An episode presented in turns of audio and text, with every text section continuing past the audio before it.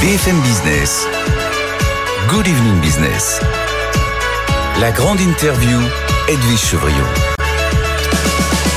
Bonsoir à tous, bienvenue dans cette grande interview. J'ai l'honneur, l'avantage de recevoir le chef doublement étoilé Thierry Marx. Bonsoir euh, Thierry Marx. Bonsoir. Merci d'être avec nous. Beaucoup d'actualités à voir, un climat social qui se tend.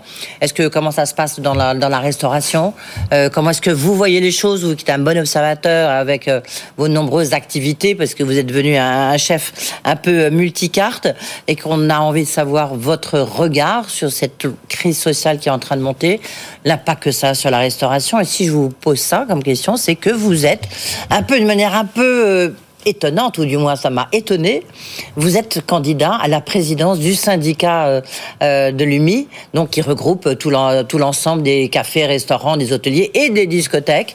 Et vous êtes candidat, ce qui pour moi est un peu étonnant, parce que je vous voyais dans des sphères avec des étoiles. Et là, quand on est dirige un syndicat, surtout comme l'UMI, il va falloir aller se castagner. Vous allez tout nous raconter. Mais d'abord, euh, ce climat social qui s'étend, qui se détériore, l'appel à la grève générale, les dépôts des carburants euh, qui sont bloqués. Comment est-ce que vous, vous percevez ça? Bah, toujours avec beaucoup d'inquiétude parce qu'on est commerçant. Finalement, euh, quand le climat social se tend, quand les grèves arrivent, bien évidemment, ça vide euh, le cahier de réservation, ça met euh, en situation difficile les touristes qui sont sur le sol français. Rien que pour venir tout à l'heure, on avait des clients à l'hôtel qui ne trouvaient pas de taxi parce que pénurie de carburant.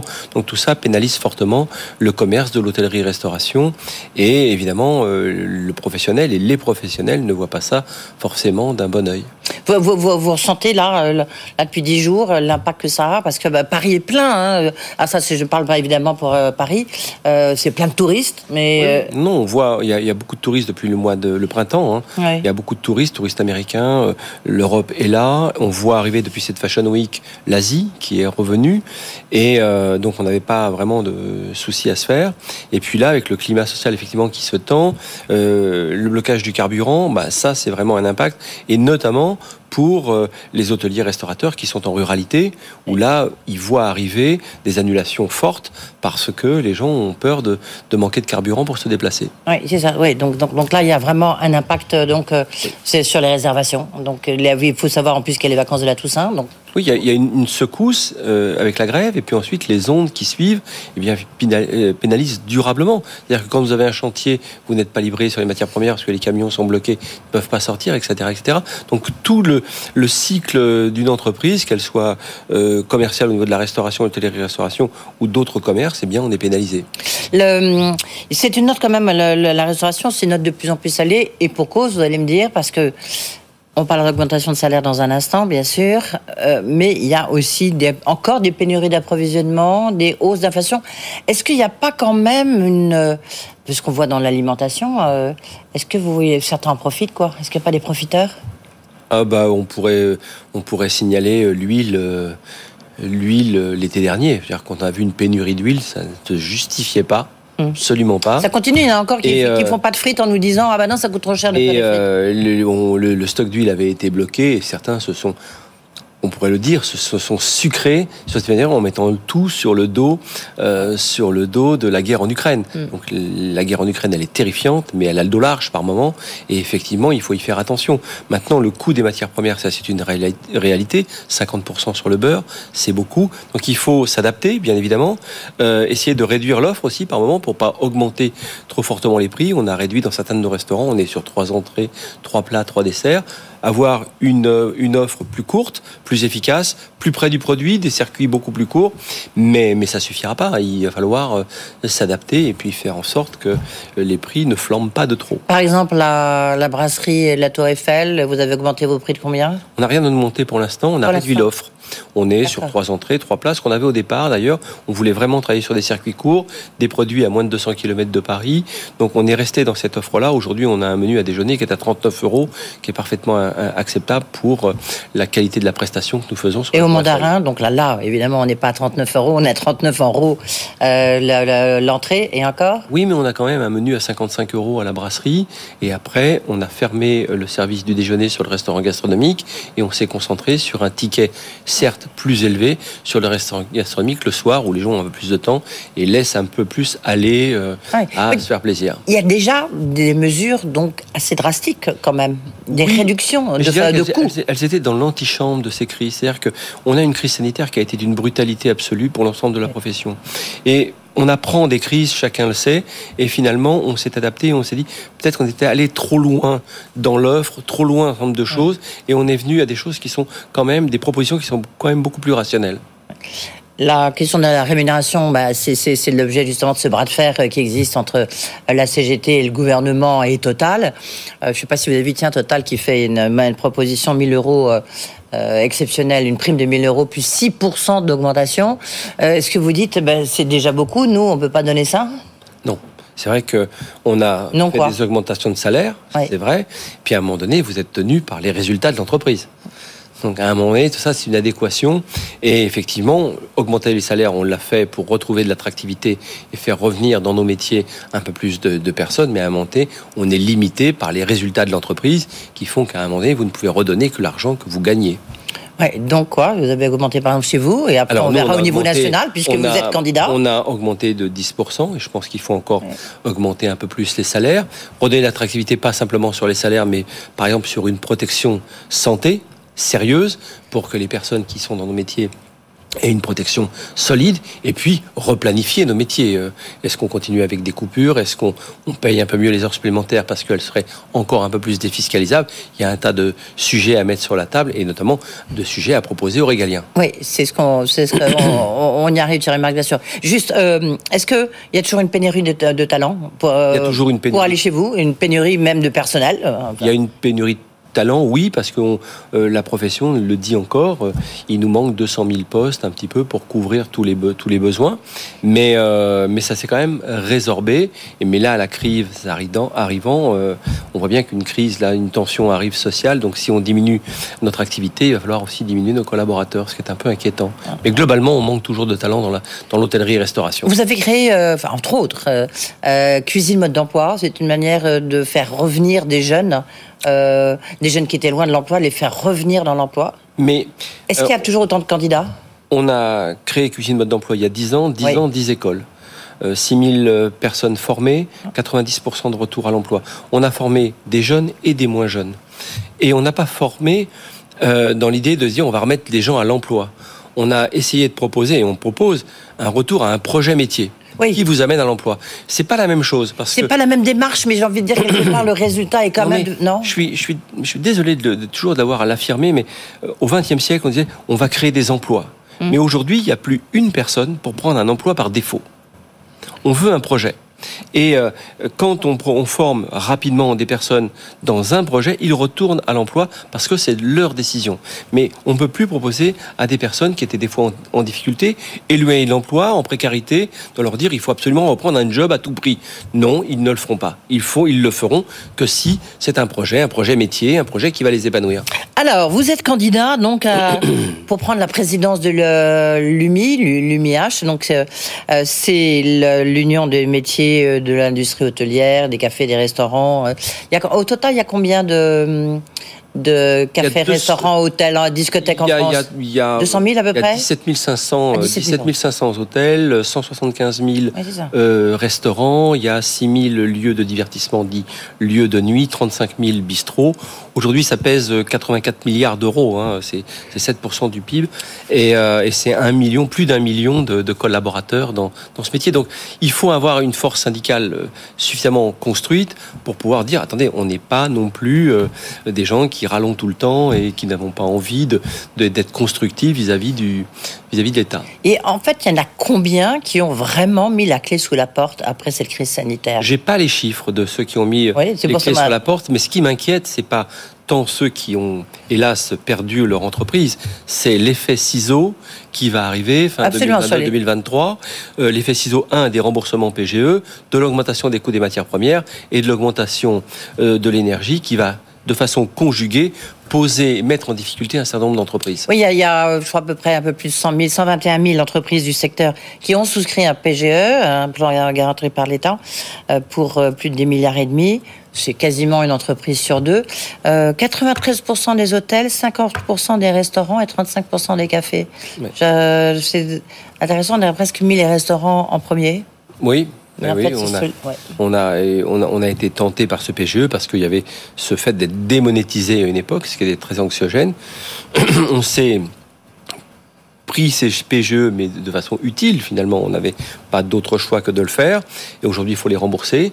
Et arrive euh, dans l'effet entonnoir finalement euh, cette montée des coûts des, de l'énergie et cette montée des coûts des matières premières. Donc ça fait beaucoup pour euh, pas envisager de replanifier le remboursement de ces PGE. Alors pourquoi êtes-vous candidat, Thierry Marx? Parce que je recevais euh, euh aussi euh, Stéphane Manigol, le patron du, du, groupe Eclor, qui est lui aussi candidat. Il y a en tout, il y a, il y a cinq couples, si j'ose dire, oui. qui est qui est candidat, qui sont candidats à, à, cette présidence de l'UIMH. On a l'impression que là, tous les coups sont permis. C'est un métier, euh, c'est un métier difficile, rugueux. Et qu'est-ce que vous allez apporter? Parce que vous, vous êtes quand même un peu une icône, Thierry Marx. Oui, non, non, c'est pas, c'est pas d'abord, d'abord, c'est pas Thierry Marx l'intérêt. Enfin, je vais pas parler à la troisième personne, mais d'abord, c'est un tandem. Eric Abissera, ouais. qui est hôtelier, et je fais partie du monde de la restauration, bien que je travaille beaucoup euh, avec l'hôtellerie. Donc, c'est force de proposition. Un, il y a une évidence. J'ai parlé des PGE, mais il y a d'autres sujets brûlants qui vont arriver. Deux, il faut remettre en perspective ce métier. Oui, mais moi, j'étais un adepte. Pourquoi vous Oui, je vais vous dire pourquoi. Ouais. J'étais un adepte d'André Daguin. Moi. Quand je, ouais. je, j'ai eu la chance de croiser André Daguin, mythique de, président de l'UMIH, le mythique président de l'UMIH, et on parlait de 70 000, 80 000 adhérents. Aujourd'hui, je fais un constat à à peine 35 000 adhérents il y a une érosion qui continue. Donc il faut remettre en perspective tous les enjeux de ce métier. L'impact social, formation professionnelle, euh, mutuelle santé, tout ce qu'il y a à faire autour du social, et ensuite l'impact environnemental.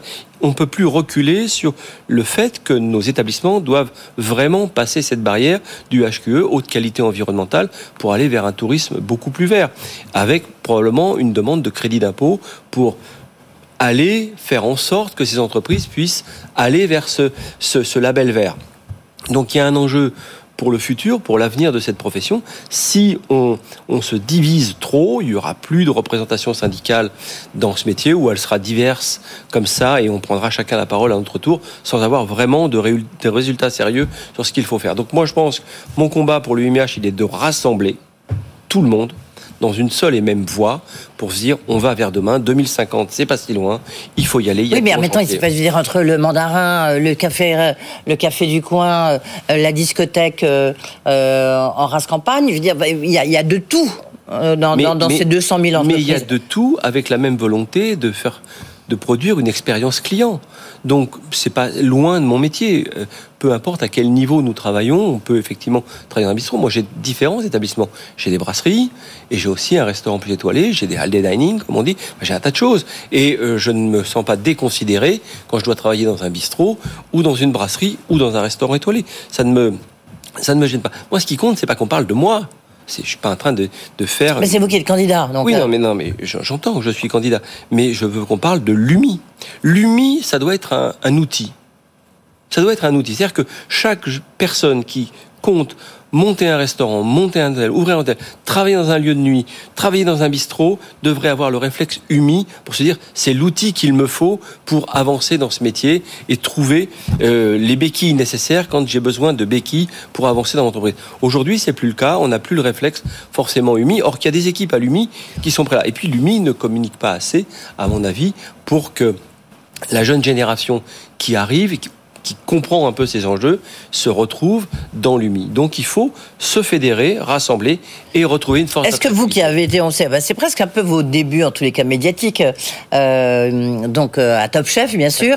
Est-ce que c'est c'est une manière, vous voulez un peu prolonger cette expérience? Parce que Top Chef ça a eu un rôle incroyable d'apprentissage pour tous les Français et tous les jeunes qui adorent et qui regardent l'émission, qui continuent à la regarder, qui adorent faire la cuisine. Vous, est-ce que ce que vous voulez faire, c'est donner envie en fait à des jeunes de devenir hôteliers, de monter leur, leur entreprise C'est ça que vous avez envie de leur de donner fait. comme signal? Monter leur entreprise et démontrer et montrer qu'il y a énormément de diversité dans les métiers du tourisme. Nous, nous sommes 65% du revenu du tourisme. Et ça, c'est important. Et si on veut une planète plus verte, il faudra faire un, tourisme plus vert. Donc l'attractivité aujourd'hui que nous devons montrer euh, pour démontrer un petit peu ces choses-là, pour avoir une attractivité vis-à-vis des jeunes, des jeunes restaurateurs, des jeunes hôteliers qui vont arriver et nous rejoindre, c'est de leur dire venez dans ces métiers, on peut vous y aider, on peut vous aider à construire avec nous la restauration, l'hôtellerie-restauration de demain. Qu'est-ce qu'il faut changer à votre avis? Parce qu'il faut, il faut un peu tout changer hein, si on veut euh, se projeter. Il y a une approche très. Vous avez signé une tribune tiens, assez intéressante sur la sobriété positive dans l'alimentation. Vous dites l'industrie alimentaire, c'est égaré. Donc il faut, même, il faut tout revoir, mais euh, c'est un côté presque un peu idéaliste, non? Mais il faut d'abord être un peu idéaliste. Il faut euh, avoir cette forme de rêve, de se dire effectivement, dans notre cuisine au quotidien, y compris dans nos restaurants, dans nos hôtels, euh, l'industrie gagne petit à petit parce que on n'a plus le temps de former, parce que on a de moins en moins de temps de, de considérer cette transmission, et, et donc on voit l'industrie qui s'installe et qui normalise notre alimentation, qui normalise notre gastronomie et qui finit par normaliser notre industrie. Or que la France a un enjeu à défendre qui est sa diversité. Et on voit bien aujourd'hui, il y a une vraie attractivité pour le tourisme rural. Et est-ce qu'on est suffisamment équipés pour recevoir dans de bonnes conditions les touristes qui vont nous demander de les accueillir dans la région Centre, dans la région PACA. Mais par exemple, l'accord, là, bah, bah, on voit bien que ça, ça, traîne parce que c'est comme les patrons, hein, euh, euh, l'UMI ou l'UMIH du reste. Il faut dire quoi, en fait? Parce que tout le monde, vous, vous avez dit une fois l'UMIH, une autre fois vous dites l'UMI. J'ai envie de dire déjà, il faut changer de nom, euh, bah, peut-être. C'est faux. C'est pas faux. ensuite, vous dites, il faut dire quoi? Non, mais je pense que. Il faut dire l'UMI ou l'UMI L'UMIH, c'est le nom d'origine, l'acronyme d'origine, ça me va très bien. Il, faut, pas avec ça. Il faut euh, négocier des grilles salariales. Euh, il y a eu une pression très forte pour que, bah, enfin, euh, il y ait des accords qui soient trouvés. Du reste, on n'entend plus parler depuis le printemps. Ça a été vraiment définitivement signé ou pas les accords? Ah mais euh, ça n'a pas encore été signé, mais ça. Ah toujours pas. Non. mais vous vous rendez euh, compte, ça fait combien de temps Mais je l'entends. Et si je. Ça c'est scandaleux à vos yeux ou pas Oui, oui, oui. Il faut aller vite. Hum. Il faut retrouver encore une fois de l'attractivité euh, dans nos métiers. Elle passe par l'attractivité salariale, l'attractivité de formation, la protection santé que nous devons à nos collaborateurs. Tout ça en transparence et de montrer aussi que les gens qui sont hôteliers, restaurateurs, qui travaillent dans l'univers de l'UMIH sont pas des gens qui travaillent dans une opacité, qui seraient pas forcément des chefs d'entreprise respectables. Aujourd'hui, euh, quand on pèse 1,3 million de, salariés euh, dans ce pays, ça compte un petit peu, sans compter les dom-tom. Et, euh, et, donc, il faut, il faut montrer qu'on est des, gens respectueux, respectueux de l'environnement, respectueux du social. Et il faut aller plus vite. C'est vrai qu'il faut aller plus vite et de façon plus efficace. Quand je disais vous êtes un peu un idéaliste, enfin, en tous les cas, c'est ce que vous portez dans vos messages et puis ce que vous réalisez derrière parce que vous êtes un homme d'affaires euh, euh, qu'on retrouve dans énormément de choses. Est-ce que lorsque vous voyez qu'il y a plein de restaurants où vous retrouvez exactement les mêmes plats, parce qu'en fait, c'est des plats tout préparés qui sont achetés dans une grande surface euh, que je ne citerai pas, il y, a, quand même un, mais certes un métier à réinventer, mais enfin, il y a aussi un peu d'honnêteté peut-être à remettre dedans complètement, la transparence, un peu moins d'opacité dans nos métiers, démontrer les choses, et puis remettre au cœur du sujet la formation professionnelle, parler euh, d'une meilleure rémunération euh, et d'un nouveau contrat de travail peut-être pour nos saisonniers. Aujourd'hui, on voit quand même 300 000 saisonniers l'été, 100 000 saisonniers l'hiver. Il faut là aussi amener de la formation professionnelle et puis une garantie salariale suffisante et une protection suffisante. Il y a énormément de chantiers à mettre en place. Il faut donc se regrouper et admettre que ces chantiers, il faut les impact social, impact environnemental, c'est non négligeable. Et mais il faut aller de l'avant. Il y a eu un grand débat du reste euh, qui avait été lancé, qui a été lancé ici euh, par euh, votre concurrent hein, dorénavant Stéphane Manigol sur le, fait d'avoir une mutuelle santé pour vos pour vos salariés. Il y a un accord qui a été signé avec une, une mutuelle par l'UMH. lui dénonçait ce contrat en disant mais il n'y a même pas eu d'appel d'offres, c'est beaucoup plus cher. L'UMH de son côté répond mais c'est comme une avancée sociale. Et vous vous êtes tout là-dedans dans, dans ce combat assez violent? Ah, c'est un combat dur et euh, là pour le coup, c'est parce que c'est une liste concurrente, ça n'est pas moins un confrère et euh, je pense que c'est projet contre projet et là effectivement manque de transparence, l'appel d'offres, il faut au moins trois candidats dans un appel d'offres, c'est pas fait, opacité, donc on dénonce et c'est non, on n'y va pas comme ça. Et là, je suis tout à fait d'accord parce qu'encore une fois, cette élection, elle porte quoi? Des projets, projet contre projet. Et je pense qu'au moment venu, nous nous regrouperons pour euh, faire fonctionner l'UMI peut-être un petit peu différemment. Mais opacité, c'est plus acceptable euh, à l'UMIH. Mmh.